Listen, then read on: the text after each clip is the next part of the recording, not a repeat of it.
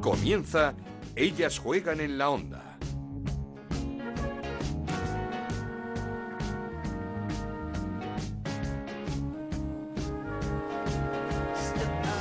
Hola, ¿qué tal? Bienvenidos una semana más a Ellas Juegan, este podcast de Onda Cero que dedicamos al fútbol femenino. Nos podéis encontrar cada semana en ondacero.es y en nuestra cuenta de Twitter en arroba Ellas Juegan OCR. Llegó el parón en una jornada marcada por la remontada para la que no tenemos palabras del Deportivo Abanca en Valdebebas ante el Tacón. 3-4 para las gallegas que perdían 3-0 en el minuto 82 de partido. En unos minutos vamos a hablar con su entrenador, con Manu Sánchez, artífice de la espectacular temporada del equipo de Coruña. El Barça sigue a lo suyo, goleando 5-0 al Madrid Club de Fútbol Femenino con un hat-trick de Jenny Hermoso y el Atlético de Madrid mejora también en esa segunda posición. Ganó 3-0 a la Real Sociedad con un doblete de Luzmila. Las rojiblancas mantienen la diferencia de 9 puntos por debajo del Barça, pero 5 por encima del Levante en esa lucha por la segunda plaza. Por abajo, importante triunfo del Betis 0-2 en casa del Rayo Vallecano, empate in extremis del Sporting de Huelva ante el Logroño, un punto, un punto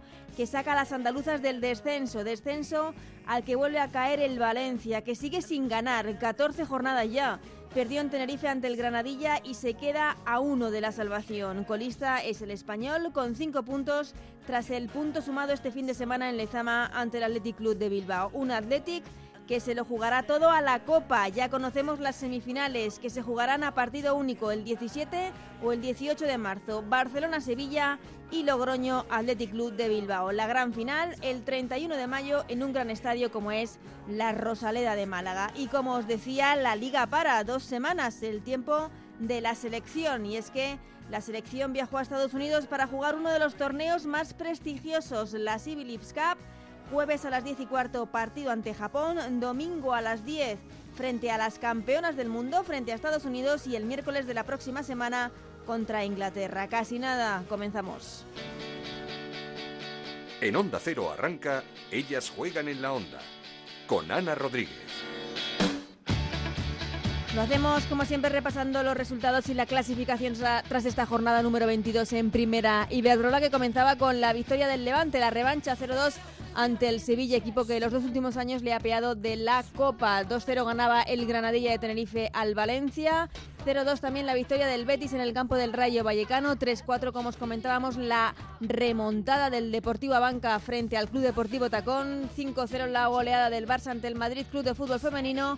Empate a 1 entre el Sporting de Huelva y el Logroño. 3-0 ganaba el Atlético de Madrid a la Real Sociedad y el empate a 0 en el último partido de la jornada entre el Athletic Club de Bilbao y el Español. Con estos resultados el Barça es líder con 59 puntos, segundo el Atlético de Madrid con 50 cuenta Tercero el Levante con 45 puntos, cuarto el Deportivo Banca con 37, quinto el Athletic Club de Bilbao con 35 puntos, sexta es la Real Sociedad con 33, séptimo el Logroño con 29 puntos, octavo el Rayo Vallecano con 28, noveno el Granadilla de Tenerife con 24 puntos, décimo es el Tacón con 23, undécimo el Sevilla con 22 puntos, décimo segundo el Betis con 20 puntos, décimo tercero el Madrid Club de Fútbol Femenino con 19, décimo cuarto el Sporting de Huelva con 18 y en esos puestos de descenso el Valencia con 17 puntos y el español colista con tan solo 5 puntos.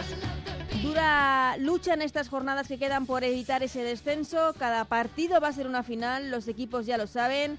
Esta jornada fue el Sporting de Huelva el que consiguió un punto gracias a un gol de Castelló a 5 minutos de final un gol que les saca de los puestos de descenso. Escuchamos a la goleadora. Vamos a por los tres puntos y al final, como bien dice, hemos conseguido el empate, que mm, quizá no era el mejor resultado para nosotras, pero sabemos que ahora cualquier partido es bueno, siempre que saquemos algún punto va a ser bueno para nosotras. Eh, dentro de dos semanas contra Valencia tenemos que, seguir, aunque sea fuera de casa, intentar sacar cualquier punto. Bueno, vamos a pelear hasta el final y estoy convencida de que el equipo va a ir a más y esto lo va a sacar adelante. El colista, el español, volvió a sumar muchas jornadas después. Quinto punto de la temporada, quinto empate esta vez, empate a cero ante el Athletic Club de Bilbao. Escuchamos a Cristina Baudet. La verdad que estamos orgullosas de este partido porque hemos sacado un punto muy importante. La primera parte sí que es verdad que hemos tenido un poquito más de ocasiones y la segunda ha sido más defender, pero bueno, lo importante es haber sacado un empate y nos vamos con eso. Ahora dos semanitas para un poquito la cabeza que coja fuerzas el cuerpo porque nos vienen partidos muy importantes que si sacamos puntos eh, todo es posible. Hay que confiar, sí que es verdad que es muy complicada, eh, esta liga está muy difícil, pero bueno, mientras haya posibilidades tenemos que seguir luchando porque este club lo merece y así lo haremos hasta el final.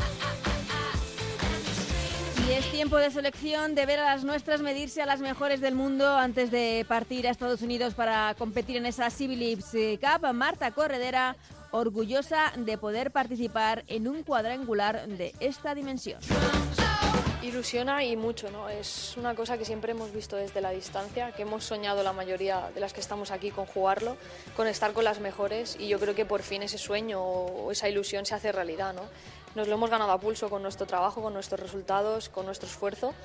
Confían en nosotras para estar ahí y nosotras vamos a dar la cara y vamos a dejar el techo bien alto. Esto es Ellas juegan en la onda, el podcast de Onda Cero en el que te contamos todo lo que pasa en el fútbol femenino.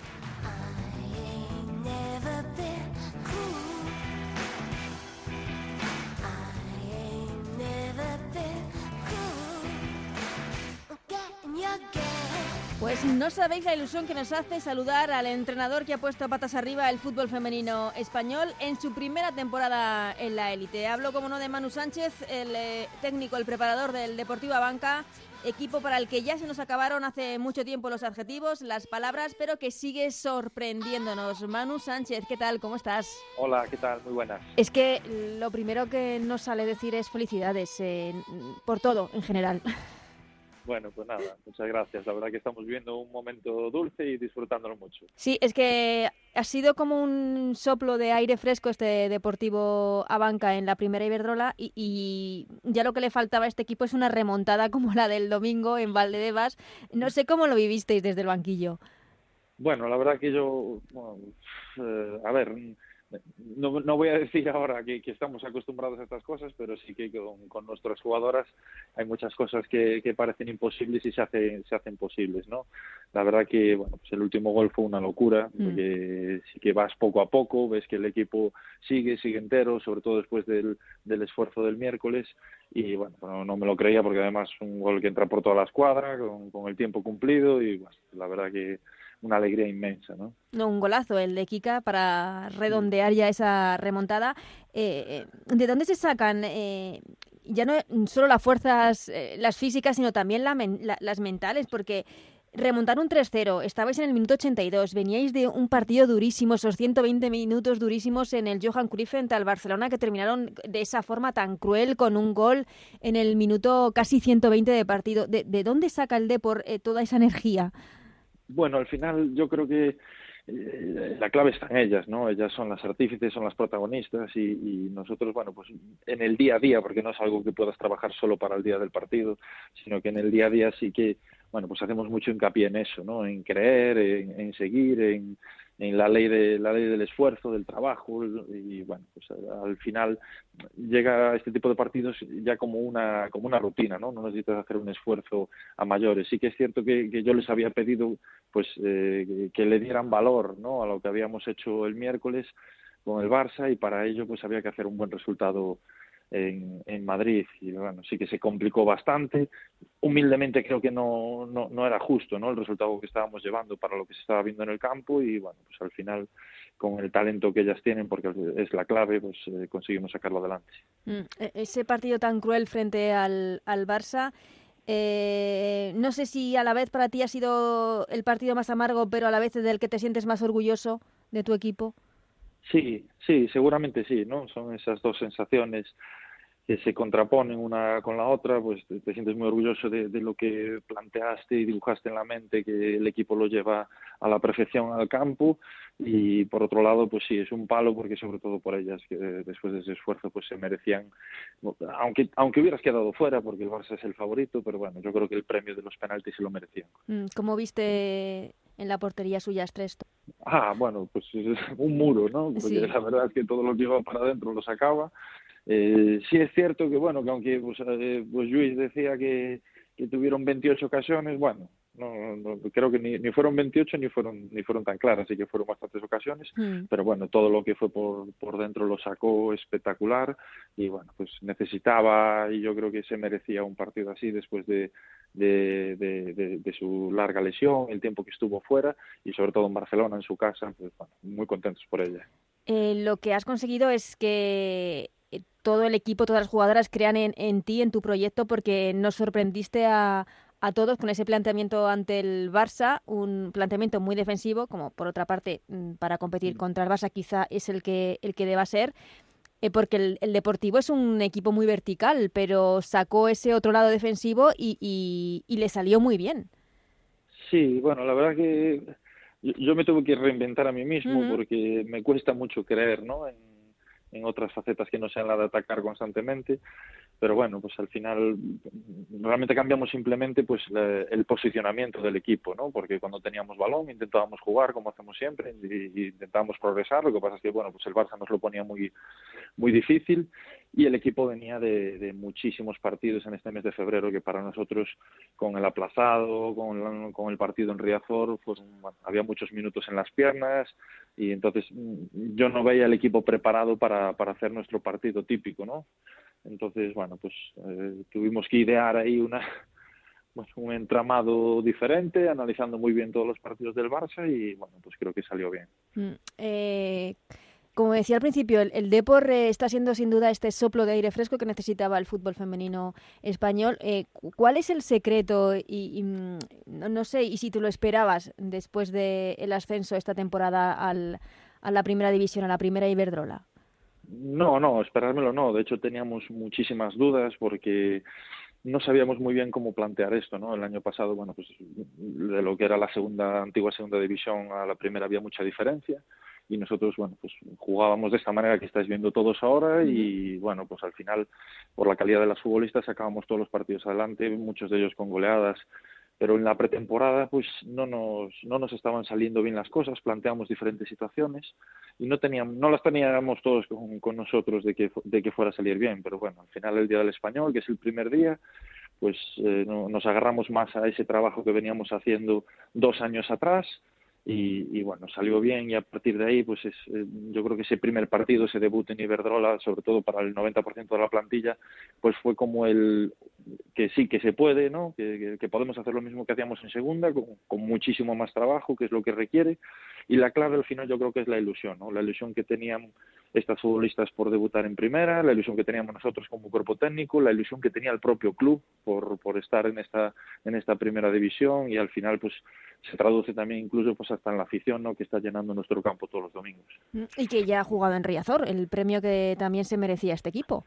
Sí, sí, sí. De hecho, bueno, jugamos todas las temporadas, jugamos un partido en Riazor, que es el Teresa Herrera, y, y, nos faltaba ese partido oficial y, bueno, la verdad que fue fue un día muy bonito, fue inolvidable para todos, ¿no? Ese día con, contra el Valencia y en Riazor.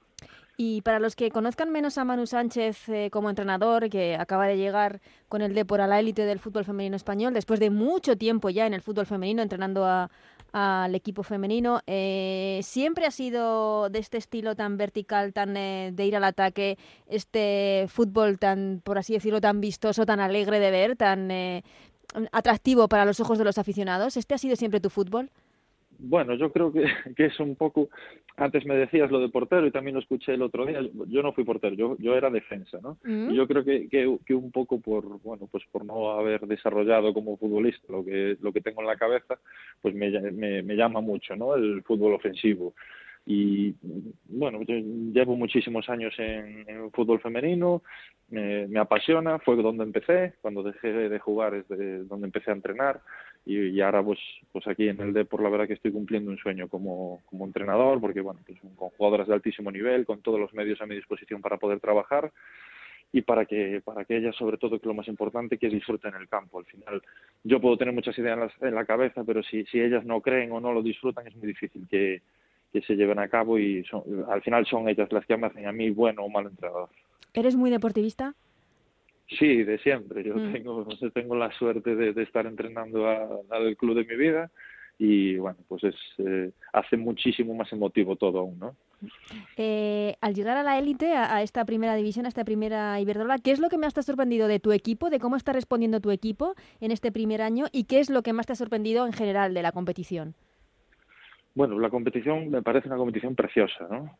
Eso para empezar, me parece que, que, hay muchísimas diferencias con lo que es el fútbol masculino, para bien, y, me parece que todos los equipos pues se vuelcan, todos los clubes están eh, involucrados en lo que es eh, bueno pues eh, tratar esto como se merece, como, como, lo que es una primera división nacional y, me parece muy bonita. Creo que hay entrenadores y entrenadoras muy preparados, jugadoras fascinantes y bueno, la verdad que más como espectador cuando tengo ese momento de estar en el club, estar en casa viendo los partidos, la disfruto muchísimo y después de nuestro, equipo, de nuestras jugadoras, lo que más me ha sorprendido es la, capacidad de adaptarse a todas las situaciones que surgen, porque pues eh, nosotros sabíamos que teníamos que dar un paso adelante en el plano físico y el equipo lo ha dado, teníamos que mejorar muchas cosas en conceptos tácticos y en muchos conceptos técnicos que eran muy diferentes a segunda división y el equipo lo va haciendo y entonces bueno pues el equipo va creciendo según lo necesita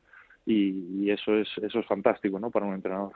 Mm, eh, decías que para bien, que no se parezca a la liga masculina, ¿por qué? Bueno, yo creo que eh, todavía se ven, bueno, todavía hay muchos valores que yo he hecho muy en falta en el fútbol masculino y que los veo cada domingo allá donde viajamos o, en casa, ¿no? Muchos temas de, fair play, de deportividad, que de, sobre todo del respeto de las aficiones. Yo me lo pasé bomba el otro día eh, después, aparte del sufrimiento deportivo, ¿no? Pero me lo pasé muy bien en el Johan Cruyff porque incluso pues la gente de, la grada más cercana, pues pues bueno, pues te, intentaba decir algo, te intentaba pinchar, pinchar así un poco, pero con un respeto máximo que, que, que, por desgracia vas a ver un partido de tercera división masculina y no lo ves ni por asomo, ¿no? Entonces yo creo que es un poco bueno, pues una especie de burbuja que, que, hay en el fútbol femenino que ojalá dure así siempre y, bueno, la responsabilidad de que eso sea así es de los de los que estamos dentro. Mm, eh, te hablo de Atenea del Castillo, Teresa Avelleira eh, Peque, Gaby. Eh, ¿Es fácil para un entrenador eh, tener a estas jugadoras con tantísima calidad, entrenar a, este grupo de jugadoras que tienes? Sí, yo, soy de los que piensan que un entrenador tiene que tratar de, de, bueno, de facilitarles el trabajo a ellas, de proveerlas de, herramientas para que resuelvan situaciones eh, que, que, son complicadas para ellas, pero sobre todo no estorbar ni limitar la capacidad de su talento, ¿no? Y en ese sentido, pues tenemos futbolistas eh, con un talento inmenso, con mucho por crecer, porque estas jugadoras que me estás nombrando son todas jovencísimas. De hecho, creo que con la Real Sociedad somos la plantilla más joven de, de toda la primera división y tienen muchísimo por crecer. Entonces, en ese aspecto, como entrenador es muy fácil. Luego ya otra cosa es el tema personal, porque al mismo tiempo que crecen como futbolistas, pues tienen que crecer como personas y bueno, pues eh, por ejemplo, pues Teresa, Nuria, Laura, son jugadoras que, que llegaron aquí al Deportivo con 16 años y bueno, pues hay que como digo siempre hay que estar con una mano para las caricias por un lado y con el látigo en la otra, ¿no? Para ir, para ir encauzarlas. Pero eso también es una parte bonita, ¿no? Del crecimiento. Sí, sí, sí. Yo tuve la suerte de, vivirlo todos estos años que llevo entrenando eh, y, encontrarte gente que has entrenado y que ha crecido contigo y ver cómo ha madurado como persona, ¿no? Porque creo que es muy importante que al final el fútbol sea una herramienta también para ayudarte a, madurar como persona y, y es es una herramienta fantástica para inculcar valores y bueno, pues al final cuando ves que, que van creciendo y, yo, por ejemplo, pues me acuerdo de Teresa, ¿no? Que yo personalmente la fui a buscar a su casa con 16 años y la veo ahora, ¿no? Pues ya pues, ha pasado de niña a mujer y de niña que jugaba bien al fútbol a futbolista. Bueno, pues eso es, la verdad que es muchísimo más satisfactorio y reconfortante que cualquier título. Mm, el proyecto además del Depor va en serio porque se han renovado en las últimas semanas a piezas importantes como Atenea, María Méndez, a, Peque. El, club está respaldando este proyecto femenino. Sí, el, club es, un, es el principal motor de este proyecto, ¿no?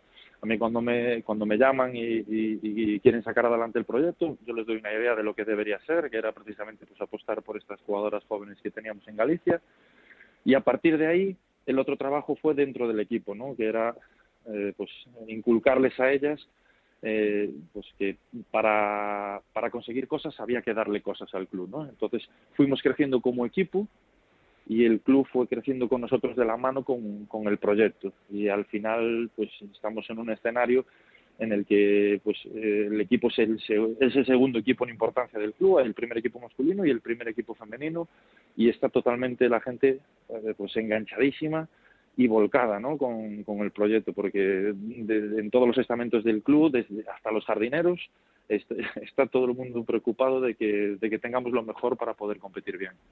Eh, hablabas de Teresa, es la que quizá falta eh, esa renovación. No sé si sabes cómo estás, hasta cuándo tiene contrato, si te preocupa, no sé si sabes cómo está ese tema, porque evidentemente eh, es una jugadora espectacular y habrá muchos ojos puestos en ella.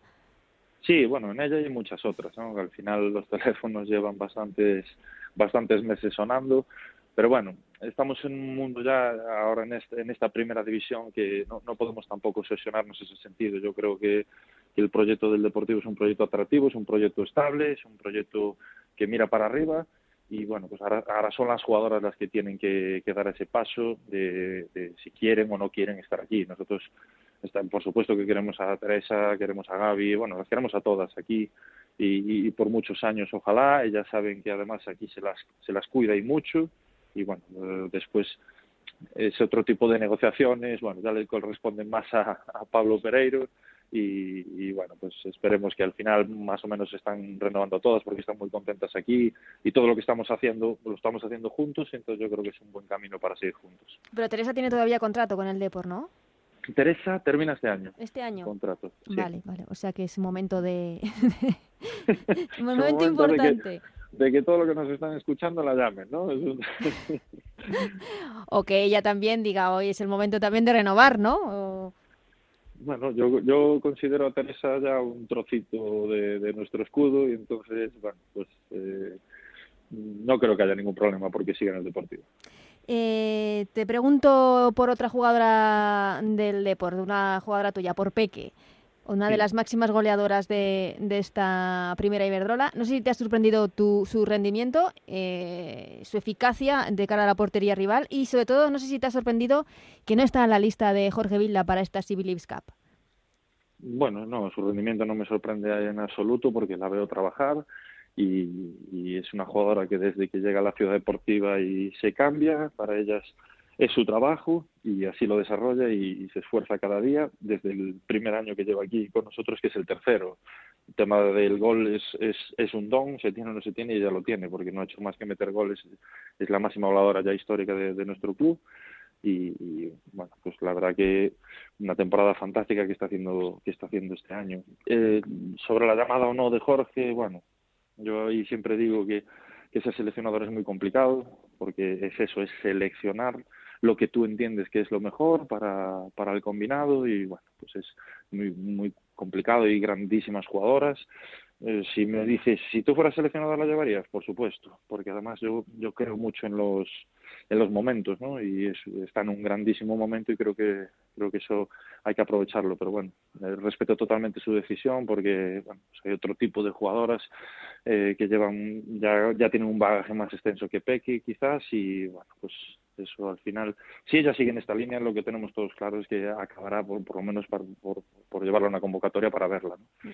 Voy terminando, Manu, eh, pero te quería preguntar también por esas palabras de Gonzalo Arconada en la final de la Supercopa de España, ese partido entre el Barça y la Real Sociedad, porque hablaba por él, pero también eh, hablaba un poco por todos, porque dijo eh, que nadie podía competir con el con el Barça, eh, que hablaba, no sé si hablaba un poco por todos o, no lo sentisteis así, si, ¿cómo, cómo vistes esas, e, esas palabras de, Arconada, que también venía a decir que no se estaba creciendo de la forma correcta en esta eh, primera Iberdrola, teniendo en cuenta la cantidad de extranjeras que tenían algunos equipos?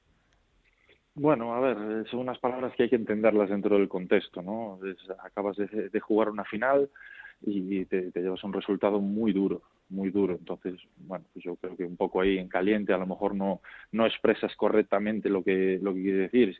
Eh, él tiene razón en, en una cosa y es eh, que es muy difícil o imposible competirle a un equipo como el Barcelona este año, pero yo lo vería desde el punto de vista positivo y no, no negativo. Es muy difícil para, pues para nosotros, para la Real, para otros equipos, pero yo creo que es magnífico que un club de, este país como el Barcelona pues apueste de esa manera por el por el fútbol femenino entonces ojalá pues con el tiempo pues todos los clubes vayan apostando. Al final yo creo que esto no es cuestión de mirar y quejarse de si estás compitiendo contra con un pues no sé con un Seat Ibiza contra un Lamborghini no pues lo que habrá que hacer es que todos intentamos tener nuestros Lamborghinis no es algo algo para verlo de esa manera.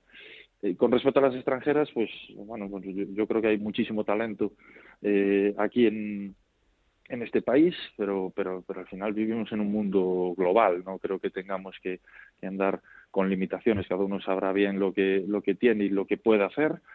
Y, no creo que haya que porque al final prácticamente bueno prácticamente no seguro no lo tengo no tengo las cifras pero todos los equipos tenemos extranjeras en nuestro en, nuestros en nuestras plantillas y no sé si si habría que limitarlo o no quizás sí quizás haya que tener algo así tendrá que haber una normativa para favorecer el desarrollo de las jugadoras nacionales pero bueno, no creo que sea algo preocupante en un momento que estamos que es de crecimiento. Lo que hay que hacer es, es, es, poner todos los medios eh, mayores para, para que esto siga creciendo y luego, bueno, pues cuando se vaya igualando todo, cuando, cuando todo el mundo apueste de verdad, pues sí que habrá que poner pues las limitaciones.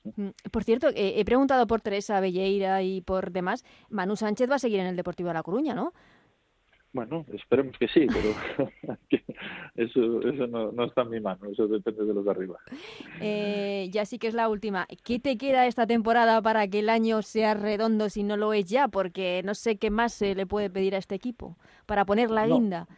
Sí, bueno, no, la verdad que no, no puedo pedir más. O sea, es más que redondo, pero bueno, al final yo tengo que ser consecuente con lo que le pido a mis jugadoras y les pido que sean ambiciosas y que tenemos que ir a, buscar más y yo tengo que, pensar lo mismo. Entonces, bueno, pues nos quedan ocho partidos de liga y vamos a intentar pelear esos ocho partidos, eh, dar alguna alegría más a nuestra gente que se la merece porque ha respondido este año espectacularmente y, y, disfrutar, ¿no? Disfrutar de lo que estamos viviendo porque es, es mágico y inolvidable. Pues eh, Manu Sánchez, muchísimas gracias por esta charla. Eh, quizá nos hemos pasado un poquito de tiempo, pero es que ha sido una delicia eh, escucharte. Muchísima suerte en lo que resta de temporada y sobre todo muchísimas gracias y, muchas felicidades por todo lo que estáis aportando a, a esta primera Iberdrola y al fútbol femenino español. Vale, nada, pues muchas gracias a vosotros.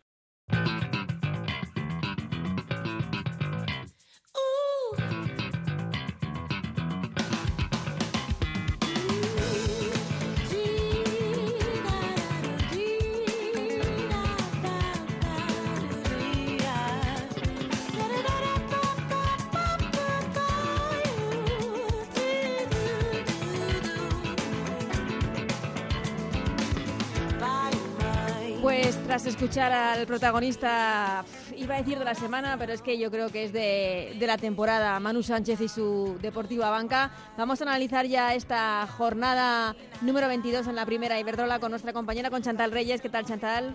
Hola, buenas, Ana, ¿qué tal? En la jornada marcada por esa remontada que le veníamos comentando a, a Manu Sánchez, ya es lo que le faltaba a este Deportivo para poner la guinda. Una remontada en 10 minutos del 3-0 al 3-4.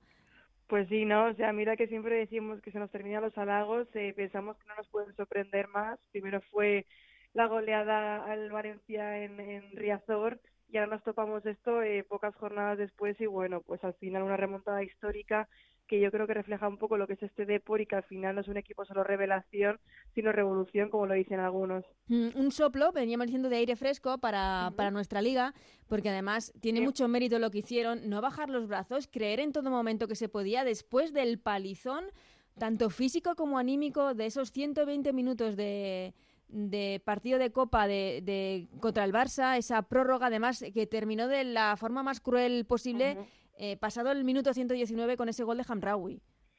Totalmente, es que yo las vi que, que, bueno, que al menos hasta el tramo final sí que estuvieron pues eh, un poco eh, discretas en el sentido de que se notaba la carga física que llevaba. Al final es difícil plantear un partido así contra el Barça, aguantar tantos minutos y llevarte el palo en el último minuto. Entonces, es cierto que a lo largo del partido estuvo un poco mejor por encima el tacón, que, que bueno, que se le veía más fresco a pesar de ese partido en San Mamés, y el Depor sí que dejaba destellos de lo que era, sobre todo con Gaby en ataque, pero como que le faltaba un puntito más. Y no sé qué les dio, que a partir del minuto 80, pues bueno, creyeron, creyeron, y yo creo que fue el primer gol lo que propició eso, porque al final, aunque era solo un gol, sí que te daba ánimo para pensar en un posible empate, quizá no tanto la remontada porque eran cuatro goles, pero bueno, demostraron que al final con corazón, con cabeza y con juego todo se puede y la verdad es que meritorio, o sea, muy meritorio la remontada, que es cierto que también quiero destacar que creo que el tacón defensivamente lo hizo muy mal. Claro, no, no, evidentemente. no te puedes ir del partido de esa forma. De esa forma, claro, en un partido que tenías totalmente ganado contra un equipo como el Deport y que, y que por ejemplo, Dayan estuvo tiesa, pero bueno, al final no quitan méritos a la remontada porque marcar cuatro goles eh, en diez minutos eh, fuera de casa con la carga que llevas de partidos no es nada fácil y menos eso, lo que decimos, contra un tacón que, que parecía tenerlo controlado todo. Y ese cuarto gol, el de la remontada final, en el descuento, un golazo de Kika también por la escuadra, es que eh, yo creo que, que ni los eh, propios eh, integrantes del banquillo del deporte se lo podían creer. Y es que creo que eso ya fue por inercia, ¿no? Porque al final llevas tres goles, has empatado un partido que tenías de contra y ya pues te entra todo. Cualquier cosa que hagas te entra. Y muy bien Manu Sánchez con, con los cambios, porque al mm. final Dos de los cambios que entraron fueron los que marcaron goles, Maya y Kika, y bueno, pues eh, esa frescura que aportaron al centro del campo, pues está claro que quedó reflejada, y bueno, en un día que no marcó Peque, pues sí lo hicieron Michelle, Maya y Kika. Mm, además, em, un Manu Sánchez, eh, como dices, muy intervencionista y que tiene sus jugadoras muy metidas en, en el equipo. Es un eh, equipo este de porque nos ha sorprendido y nos ha gustado por, por su juego vertical, por su juego directo, por, por su juego alegre al ataque, pero fue al Johan Cruyff y dijo, chicas, aquí hay que defender, hmm. aquí hay que echarse atrás. Y lo hicieron y de qué forma. Pues sí, y mira, yo leía gente criticar ese planteamiento, pero es que vamos a ver, contra el Barça, ¿qué vas a hacer? E cuando, se cuando se abrieron les cayeron seis goles, al final lo lógico era ese planteamiento y tiene muchísimo mérito que aguantaran tanto. Es cierto que hubo fortuna porque su día 3 estuvo espectacular y el Barça no marcó nada, pero al final eh, proponer ese partido cuando tú nunca juegas así me parece de muchísimo mérito de saber sacarlo adelante y al final era lo que tenían que hacer y fue la forma que tuvieron de llegar pues vivas a la prórroga y con casi opciones de penaltis que creo que es un poco lo que buscaban y esperaban y al mm. final nunca se habría pasado con esas pillastres pero yo creo que, que fue acertado el planteamiento y bueno en ese sentido al final no se podía proponer otra cosa que, que la que hicieron no, no, no, desde luego los seguidores del Deport deben estar muy orgullosos de, este equipo porque lo que está haciendo esta temporada, como decías, se nos acababan, se nos acaban las palabras y los, y los adjetivos, pero no dejan de sorprendernos. Por arriba, el Barça sigue a lo suyo, nueva manita, eh, 5-0 al Madrid Club de Fútbol Femenino. Jenny Hermoso que aprovechó la ausencia de Osoala con un hat-trick para ponerse de nuevo por delante en el Pichichi. Y la verdad es que a nosotros en este programa nos da mucha alegría ver eh, de nuevo titular y marcando a una jugadora como Vicky Losada con lo mal que lo está pasando esta temporada. Sí, la verdad es que es una pena que haya tenido temporada discreta por las lesiones más que nada. Y mm. bueno, pues eh, creo que este partido era un partido para rotar y está bien que se aproveche para darle minutos. Yo personalmente le habría dejado de titular todo el partido porque al final pues no tiene la Civilis Cup, eh, no lleva tantos minutos acumulados, pero bueno, está bien que haya jugado, que haya marcado, sobre todo de cara a su confianza, y un Barça que vemos que tiene muchas alternativas, eh, que no tuvo ni a Pereira ni a Leila, pero Chorlogorchegui lo hizo muy bien y casi que parece que, que bueno, que, que o sea, la pregunta en el Barça ya no es si va a ganar la liga, es quién va a ser Pichichi. Sí, o, o, en qué jornada lo va a hacer, ¿no? Porque esto ya es un poco... A o Jenny eh, si va a superar el récord de Sonia, que lleva 108 goles con el Barça, mm. si va a superar sus registros del año pasado, es que al final ya es todo un poco más en, en sentido datos. No, es que hablábamos la semana pasada de, del meritazo que tiene Jenny Hermoso de estar luchando con una killer como es Osuala en el Pichichi pero es que Jenny, la calidad hace que mm, tiene gol pues, pues, pues eh, desde cualquier sitio del campo. Sí, sí, le da igual en qué posición jugar, a veces más adelantado, a veces más retrasada, pero siempre encuentra la forma de marcar y además también es que está siempre en el momento justo, porque uno de los goles al final tampoco es mucho mérito suyo, pero siempre está ahí presente y sabe sabe cuándo encontrar el momento de llegar. El Barcelona que por cierto también está reincorporando y reencontrando a a otra central eh, para no depender tanto de Mapi y de Andrea Pereira, que es, desde luego son la pareja titular, pero la holandesa Van der Graag cada día más eh, recuperada también de, de, sus molestias, de sus lesiones.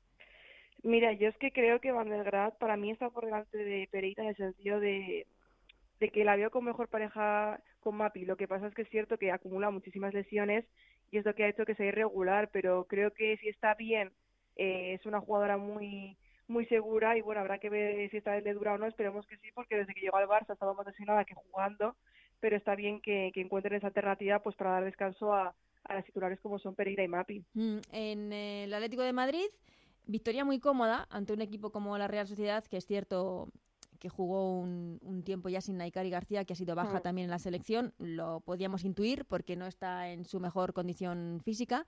Eh, un, no sé si un Atlético que va más con ese doblete de Luzmila y una Real Sociedad que esta temporada se ha quedado ahí en tierra de nadie al final.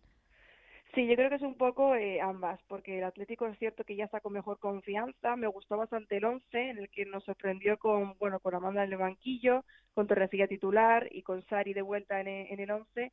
Pero creo que, que, que, la verdad es que estuvo bastante acertado porque Sosa se asocia mejor con, cuando no está Amanda, bajo mi opinión. Entonces, bueno, pues seguimos un Atlético bastante seguro que se adelantó pronto, como acostumbraba a hacer las temporadas pasadas y lo que le pedíamos, y ya con Luzmila pues se sentenció al borde del al borde de la primera parte, porque es cierto que la segunda parte la Real estuvo algo mejor, pero no generó mucho peligro y yo creo que, bueno, vimos una Real que aún está un poco mermada anímicamente y sobre todo físicamente, porque es lo que decías, Naikari lesionada, yo creo que la forzaron para jugar en la primera parte por si el partido estaba más igualado, pero al ver cómo terminó, pues la quitaron del campo porque, bueno, está claro que lleva como lesias toda la temporada y, bueno, no se ha recuperado del todo.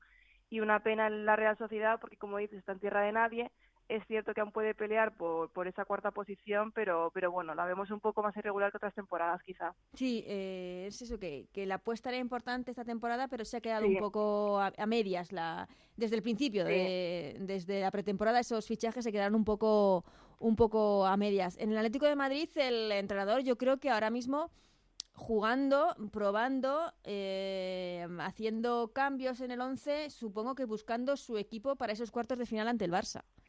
Seguro, yo creo que está todo enfocado a eso porque al final, bueno, la liga que sí, que son nueve puntos, pero son tres partidos, quedan ocho, es muy, es muy difícil. Entonces, al final, pues bueno, busca su once de gala, ¿no? Y creo que están haciéndolo bien, probando, rotando para ver quiénes son las mejores jugadoras que, que puedan acercar al Barça en Champions, porque bueno, será un partido muy disputado, pero al final es el Barça y tienes que, que encontrar la tecla para, para hacerle daño. Y creo que van por buen camino, lo demostraron en Supercopa, también en Liga con el empate, entonces bueno, veremos esa eliminatoria de Champions. En tercera posición sí que se Levante, que se va poco a poco quitando de encima los fantasmas de la Supercopa y de la Copa. Se tomó revancha contra el Sevilla, esa victoria 0-2. Pero mm, quiero destacar en el Levante que están tirando del carro las jóvenes, porque goles de Alba Redondo y Eva Navarro, que creo que están haciendo una temporada muy, muy, muy buena las dos. Sí, ¿no? Al final, bueno, son dos jugadoras de las que ya se esperaba bastante este año, pues por esa apuesta de Levante, y es cierto que el Alba Redondo yo tenía muchas esperanzas puestas porque al final, bueno, pues mira todo lo que consigue con el Albacete, ser la máxima goleadora de un equipo que desciende tampoco es fácil y, y bueno, eh, pues es un poco para lo que se las llamaba, ¿no? Yo creo que al final cuando se apostó por Esther, también se apostó mucho por ese fichaje, no está cuajando, al menos no en sentido goleador, y las que se están apuntando a ese carro pues son Eva Navarro y Alba Redondo, que la verdad es que da gusto verlas y que bueno que muestran tener un futuro prometedor. Y ya vemos como Alba Redondo ha entrado en la lista por Naikari de la Eso es.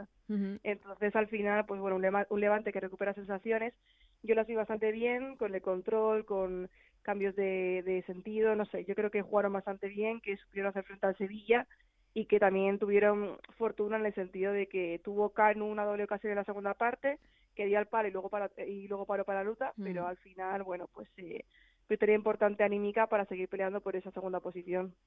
Eh, lo que está bien, bien, bien caliente es la parte baja de esa clasificación. Esta jornada, sin duda, lo más importante, la victoria del Betis, que le aleja un poco de, la zona de la, de la, quema. Una victoria además en un campo siempre incómodo como es el del Rayo Vallecano, pero decíamos que el Betis con Pierre se notaba que desde que llegó ha ido a más. Sí, totalmente. Es que además ya no solo por el juego, que también que, que han mejorado, que hicieron un partido completo, seguro, sino que yo creo que por lo que transmite, ¿no? Transmite una energía diferente y se las ve muchísimo más unidas a todas se ve que se lleva bien con el entrenador y eso también es importante, influye mucho a la hora de conseguir resultados.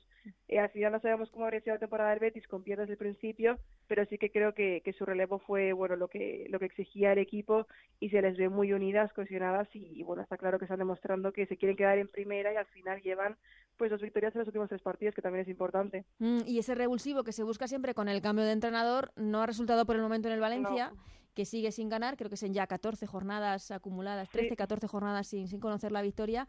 La, el pasado fin de semana derrota en Tenerife frente al Granadilla y Gatesa y, y el Valencia que sigue en puestos de descenso ahora mismo. Bueno, es que personalmente yo con su llegada no he visto demasiados cambios. Y es cierto que contra el Rayo, contra el Tacón se vio una mínima intensidad extra, quizá también contra Granadilla, pero lo que propone es similar a lo que ya veíamos. O sea, yo veo un equipo sin alma, es que le veo carente de ideas ofensivas sobre todo, porque al final contra Granadilla eh, no hizo tan mal partido, la primera parte fue igualada, de hecho tuvo un palo Carol Férez, y a partir de ahí fue cuando Granadilla se vino arriba con el gol de Martín Prieto. Y, mm. el Valencia es cierto que lo intentó hasta el final, pero yo creo que más con corazón que cabeza, porque bueno, errores defensivos eh, mm, que te sorprenden de jugadoras como Puyadas o Berta, o sea, obviamente... Es que son muchos goles los que están encajando el Valencia esta temporada y sobre todo que al final eso no tienen referencia ofensiva en una temporada en la que Maripaz no está muy muy destacada, pues eh, vemos como tampoco hay nadie más aparte de ella. Es que en todo el partido hubo una ocasión, fuera de la primera parte, el palo de Carol Férez, y aunque tuvo la posesión, realmente no se tradujo ni en ocasiones ni en peligro. Entonces, al final, un equipo que no propone nada ofensivamente y que necesita goles para salir del descenso, pues eh, no lo hace y lo tiene muy complicado. Es que lleva, creo que son tres jornadas y marcar un gol, hmm. y al final, eso cuando peleas por la permanencia no te vale porque empate a empate no vas a conseguir la permanencia. No, y, que además se va a jugar ese, esa plaza con equipos como el Sporting de Huelva o el Madrid Club de Fútbol Femenino que creo que están muy acostumbrados a, todos los años a esta situación, a luchar hasta, hasta la última jornada por, por evitar el descenso.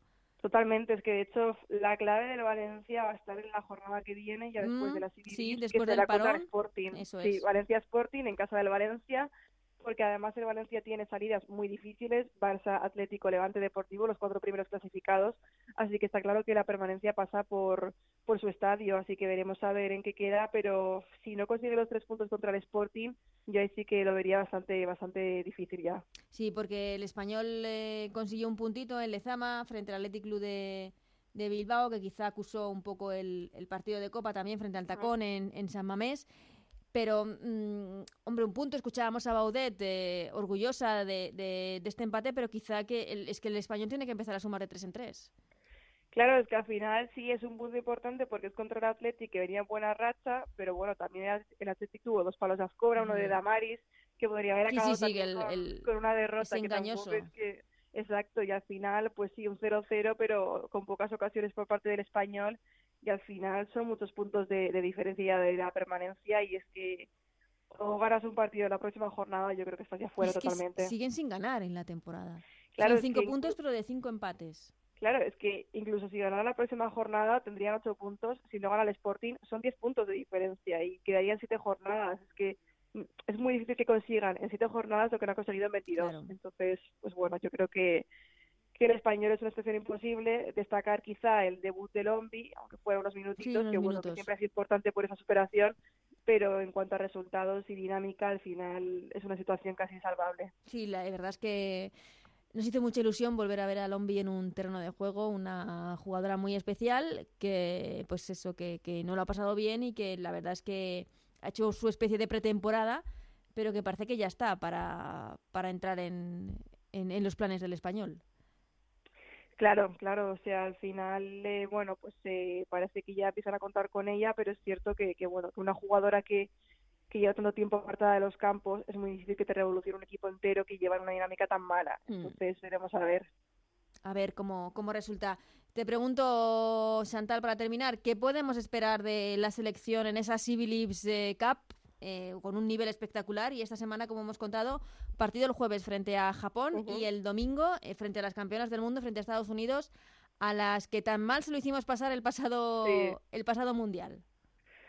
Bueno, pues a ver, yo creo que, que al final, eh, por la convocatoria que ha llevado Vilda, está claro que quiere competir, que quiere ganar, que no busca simplemente disfrutar de la experiencia y bueno, creo que siempre queda un poco ese ánimo de revancha, ¿no? Contra una selección que a la que tuvo entre las cuerdas y yo creo que veremos el 11 de gala de España, que no creo que, que salga a, dudar y bueno, pues eh, interesante partido, sobre todo de cara a ver qué puede esperar España de esa Eurocopa y ojo porque he leído que ya habían vendido más de 22.000 entradas y a precios no tan populares, creo que rondaban los 60 dólares los, los precios, así que también he destacar la implicación ahí del fútbol femenino, ¿no?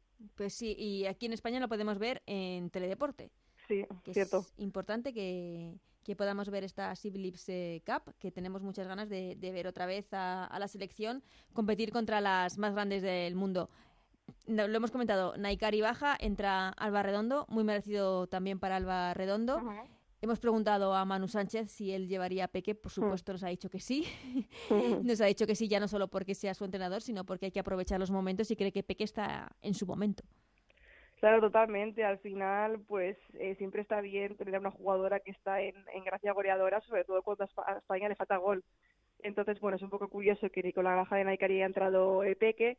Es cierto que Alba también lo merece porque además conoce a la selección, pero bueno, nos habría gustado ver a Peque ahí, sobre todo haber visto representación del Deportivo. Es que nos... Eh, nos, nos, no sé, iba a decir, eh, es complicado porque cada vez hay más y, mejores jugadoras en España y supongo que hacer la lista tampoco es, es, nada fácil, pero es cierto que la baja de la ausencia de Peque nos, nos ha extrañado un poco a todos. Chantal, hablamos la semana que viene de todo lo que ha dado de sí estos partidos de la selección. Perfecto, Ana, un abrazo. Muchas gracias. Seguimos con Ellas Juegan en la Onda, con Ana Rodríguez.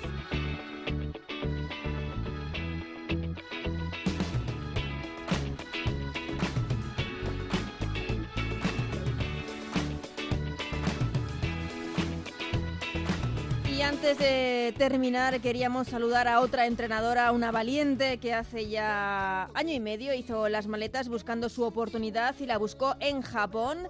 Le ha ido muy bien y ha decidido seguir en el Suzuka de la cuarta liga japonesa una temporada más. Hablamos, como no, yo creo que ya lo sabéis, con Mila Martínez. ¿Qué tal, Mila? ¿Cómo estás? Hola, buenas, ¿qué tal? ¿Qué Nada, muy bien. ¿Cómo te pillamos? Segunda temporada ya en Japón, en la liga japonesa. Eso es que la primera fue muy bien, tanto por tu parte como por la del equipo, que las dos partes acabaron contentas. Sí, bueno, al principio, bueno, pues siempre complicado, ¿no? Un país eh, totalmente diferente, el idioma también, pues es siempre un problema, pero, pero al final el equipo compitió muy bien, los últimos 10 partidos eh, jugamos a un nivel muy bueno y, bueno, yo creo que también el equipo y el club se quedó contento con eso porque, bueno, pues pudimos eh, ganar equipos de, la parte alta que, que son en presupuesto y en jugadores pues mucho mejores que nosotros. Entonces, bueno, pues fue algo que, que gustó y, y nada, muy contenta. Ya cinco semanitas de pretemporada y con esto del coronavirus un poquito, un poquito, se va a alargar un poquito más todavía. Eso te iba a preguntar, estáis un poco parados, ¿no? Ahora entrenamientos y poco más. Sí, entrenamientos, algún amistoso, eh, hay equipos incluso que han, han dado vacaciones también a, a sus jugadores, bueno, equipos de, de, primera división y eso han dado también vacaciones porque hasta finales de marzo pues no, no se prevé que, que todo vuelva a la normalidad entonces, bueno, pues en entrenamientos y, amistosos vamos un poco eh, teniendo normalidad, pero el resto de, eventos como presentación de equipo eh, o partidos oficiales, nada, hay que esperar todavía. ¿Pero hay mucha alarma en, en Japón por el brote del coronavirus? Aquí normalmente la gente es muy cuidadosa con, con todo el tema de, de, contagiar. Siempre van con sus mascarillas, no solo ahora, sino durante todo el año. Los chicos, por ejemplo, en el autobús siempre van con mascarilla por prevenir. Eh, entonces, bueno, es como un poquito más, se nota que, es un que hay un poquito más, pero en general Japón siempre ha sido muy cuidadoso con eso. Y el resto de, de bueno, pues el tema de trabajos y todo eso, quitando los colegios que sí que los han cerrado, eh, está todo el mundo más o menos eh, trabajando normal. Yo, por ejemplo, tengo este viernes una cita en Tokio y voy a ir. Hoy la tengo en Nagoya, que está como a una hora de aquí, que es una ciudad ya bastante grande de Japón, y también voy a ir. O sea que, teniendo cuidado y eso, la gente está haciendo vida normal. Eh, lo que se están eh, restringiendo quizás son los eventos como los partidos de fútbol, ¿no? Con, con, con mucha gente, ¿no? De, grandes aglomeraciones. Eso es, sí, todo lo que sea pues acumular mucha gente, como por ejemplo lo que te he dicho, las presentaciones de los equipos, que mm. aquí es algo súper habitual, pues se han cancelado todas, incluso también eh, centros comerciales que también se suelen hacer ahí, pues llevar a algún jugador y demás también se ha, se ha aplazado, así que todo lo que es un poco lo, lo extradeportivo eh, que nos toca de cerca, pues es lo que, lo que por ahora no, no se está pudiendo hacer. Eh, nos cuentas que te vas eh, un día a Japón, otro día a otro sitio. Estás totalmente involucrada y totalmente adaptada a la vida en Japón.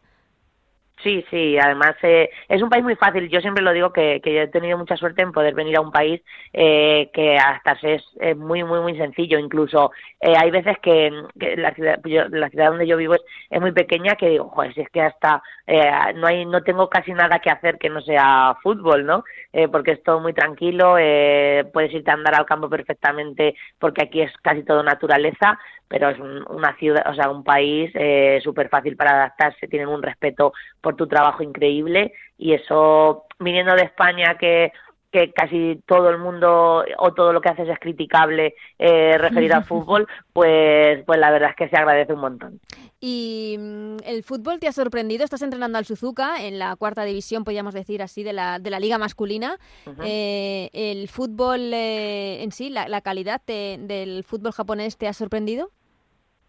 Pues mira, cuando llegas se sorprende un montón, porque técnicamente son buenísimos. O sea, son unos jugadores que tienen una calidad y en femenino pasa igual. Yo en femenino he ido a ver varios partidos de primera división y son jugadoras con una calidad tremenda.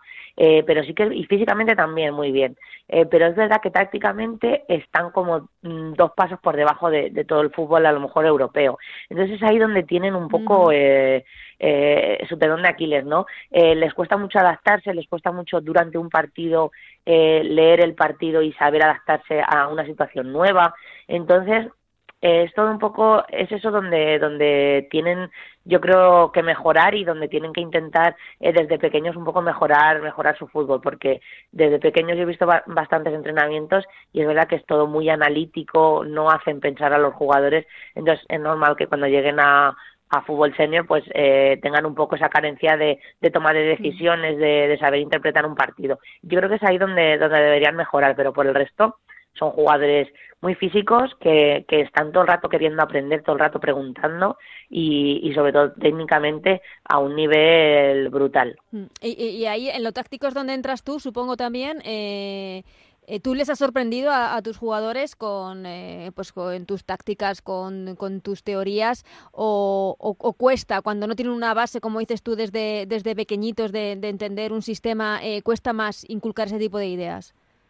Bueno, les cuesta, les cuesta porque ellos eh, tienen un poco en la mente que lo que trabajas durante una semana, esa semana se hace, pero la siguiente ya se ha olvidado.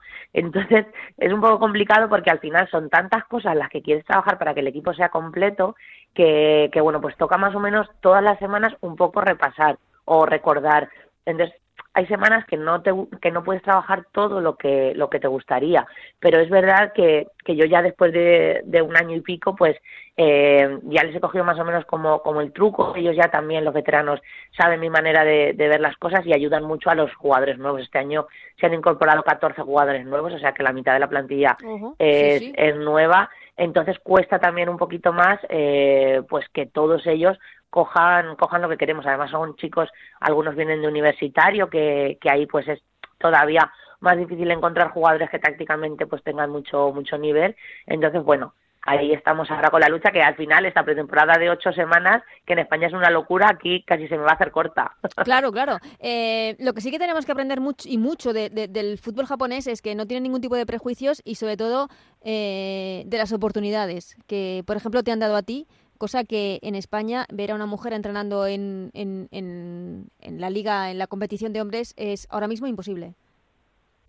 Sí, la verdad es que yo he tenido también, eh, muchas veces lo he dicho, suerte con, con el club, los jugadores al principio eh, sí que es verdad que, que yo notaba pues a lo mejor que estaban un poco, que tenían esa duda, ¿no? De, de saber si, pero también un poco por ser extranjera, pienso, porque claro, el idioma al final es, es un inconveniente, mm. pero a las dos, tres semanas eh, yo ya vi que ellos perfectamente se habían adaptado a mí, a, a lo que quería, incluso muchos chicos eh, de los de los jugadores importantes que tenemos el año pasado tenían ofertas para para irse a equipos de, de, otra categoría superior y al final han decidido quedarse y me han dicho que, que en gran parte porque porque yo me quedaba porque les gusta mucho mi manera de entrenar porque eh, nunca habían entrenado quizá tácticamente tanto y, y, se divierten mucho. Aquí el, el fútbol y los entrenamientos normalmente pues pues son muy mecánicos, eh, les hacen muy poquito pensar, eh, son muy repetitivos también y, y yo bueno pues con una manera de entrenar un poco pues como la mayoría de entrenadores españoles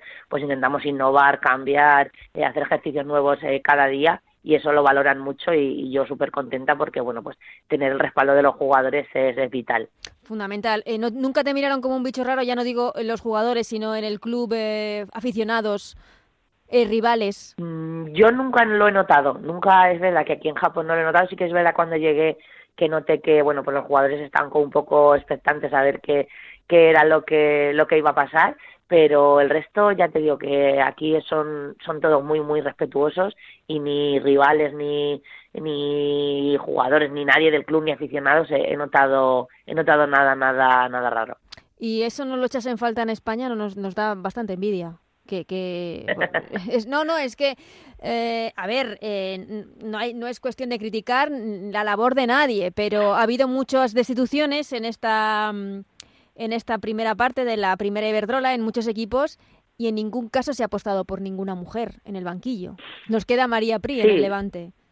Sí está ahí María Guerrera aguantando el tirón uh -huh eh, que estuve hace poquito con ella en Navidad pude, pude estar viéndola y, y, hablar un poquito con ella y la verdad es que es una pena porque eh, el otro día también salió salió un dato de, de, las entrenadoras que había entre primera eh, mmm, Reto Iberdrola y, y, segunda nacional y la verdad es que era era vamos a decir lamentable ¿no? porque sí sí sí o sea era era algo eh, alucinante que yo sé que hay chicas eh, que están formadas chicas que llevan muchísimos años en fútbol femenino, como he estado yo, como está ahora María, como ha estado Irene, como estuvo en su día eh, Laura Tor Torbisco, y al final es que no apuesta nadie eh, por una chica y tenemos que estar constantemente demostrando que podemos y que valemos y, y luego te vas fuera y, y todos son eh, palabras eh, de agradecimiento eh, vienen un montón de entrenadores para verme entrenar porque quieren aprender eh, cómo, cómo, se, cómo entrenamos nosotros.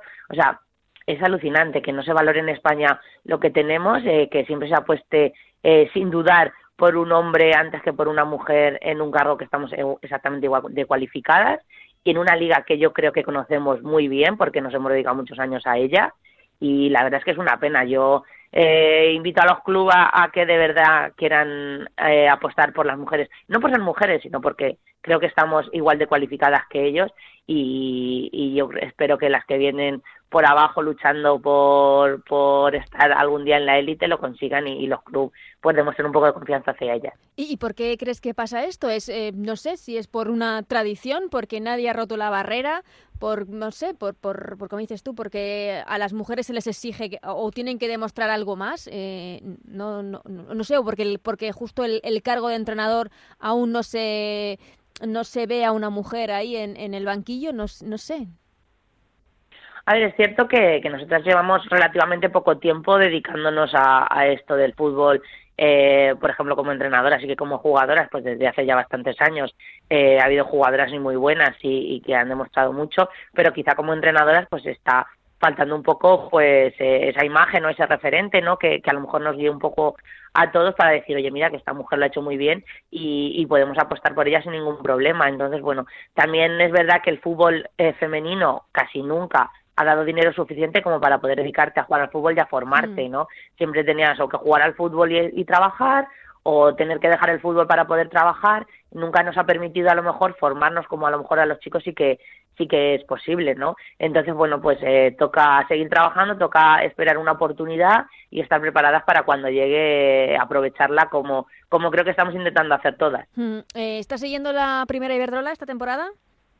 Sí, sí, por horarios hay partidos que no puedo ver, pero bueno, la mayoría de, de partidos como suelen ser por la mañana o mm. al mediodía, pues pues me puedo permitir verlos y, y, bueno la verdad es que quizá por la parte de arriba pues un poquito ya sin mucha emoción pero por abajo está está la temporada eh, vamos, al rojo vivo.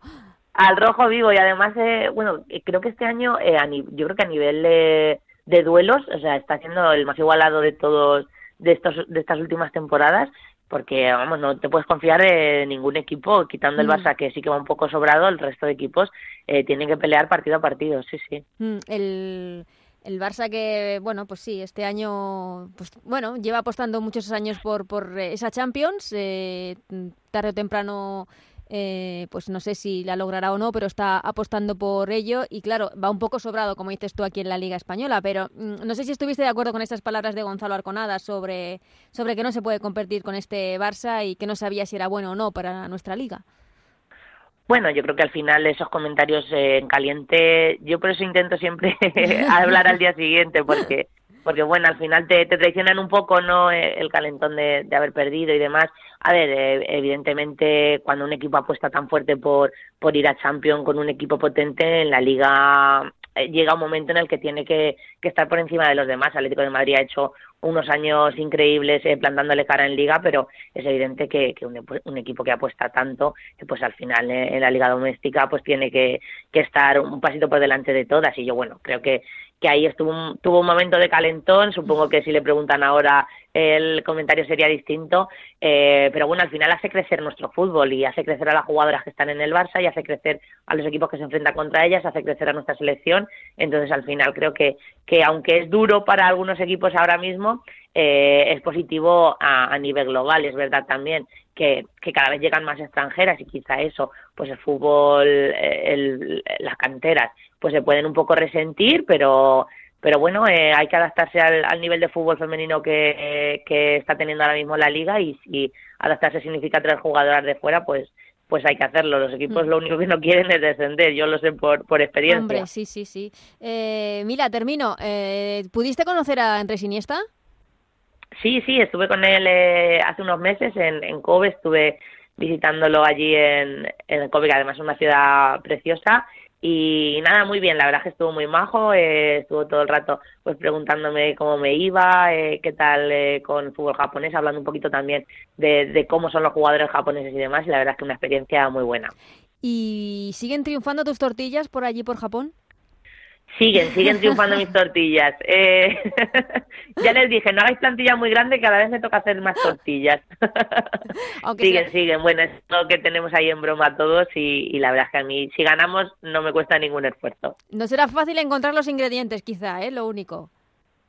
Bueno, el aceite es un Por poquito eso. lo que lo que cuesta un poquillo más, pero pero bueno, eh, dentro de lo, todos los productos españoles será de lo de lo más sencillo de encontrar aquí en Japón, porque queso, jamón y todo eso, eso sí que es imposible. Bueno, eso cuando, cuando vengas a España, que supongo que, que le, también lo echas de menos, ¿no? El estar aquí, la familia, los amigos, eh, todo en general sí, lo que más lo que más se echa de menos es eso, sí, porque bueno, como por el idioma tampoco hay, se pueden hacer muchas cosas, no puedes ir al cine, no puedes ir eh, a muchas cosas eh, por el tema del idioma, entonces bueno, pues la vida se hace en el campo de fútbol, en casa trabajando o en el club y, y, poquito más. Y viajando cuando tengo tiempo que es casi nunca porque aquí les encanta entrenar la mayoría de los días o sea que que eso me cuesta pero sí echando mucho de menos a, amiga, a amigos y, y, familia.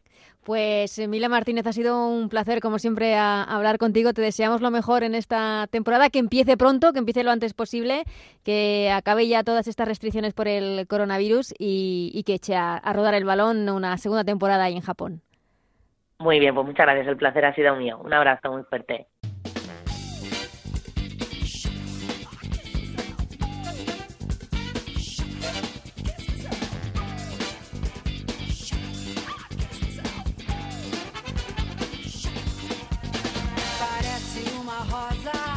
Pues hasta aquí este Ellas Juegan de esta semana. Gracias como siempre a Nacho García en la parte técnica que hace que podáis escuchar este programa cada martes. Os esperamos la semana que viene con mucho más fútbol femenino, muy pendientes de lo que haga la selección en esa Civilibs Cup que tenemos eh, muchas, muchas ganas de ver. Como os decíamos, esta semana dos partidos. El jueves a las 10 y cuarto ante Japón, el domingo a las 10 frente a las campeonas del mundo, frente a Estados Unidos. Lo contamos la semana que viene. Adiós. De longe não é feia, tem voz de uma sereia. Cuidado, não a toque. Ela é má, pode até te dar um choque. Venenosa,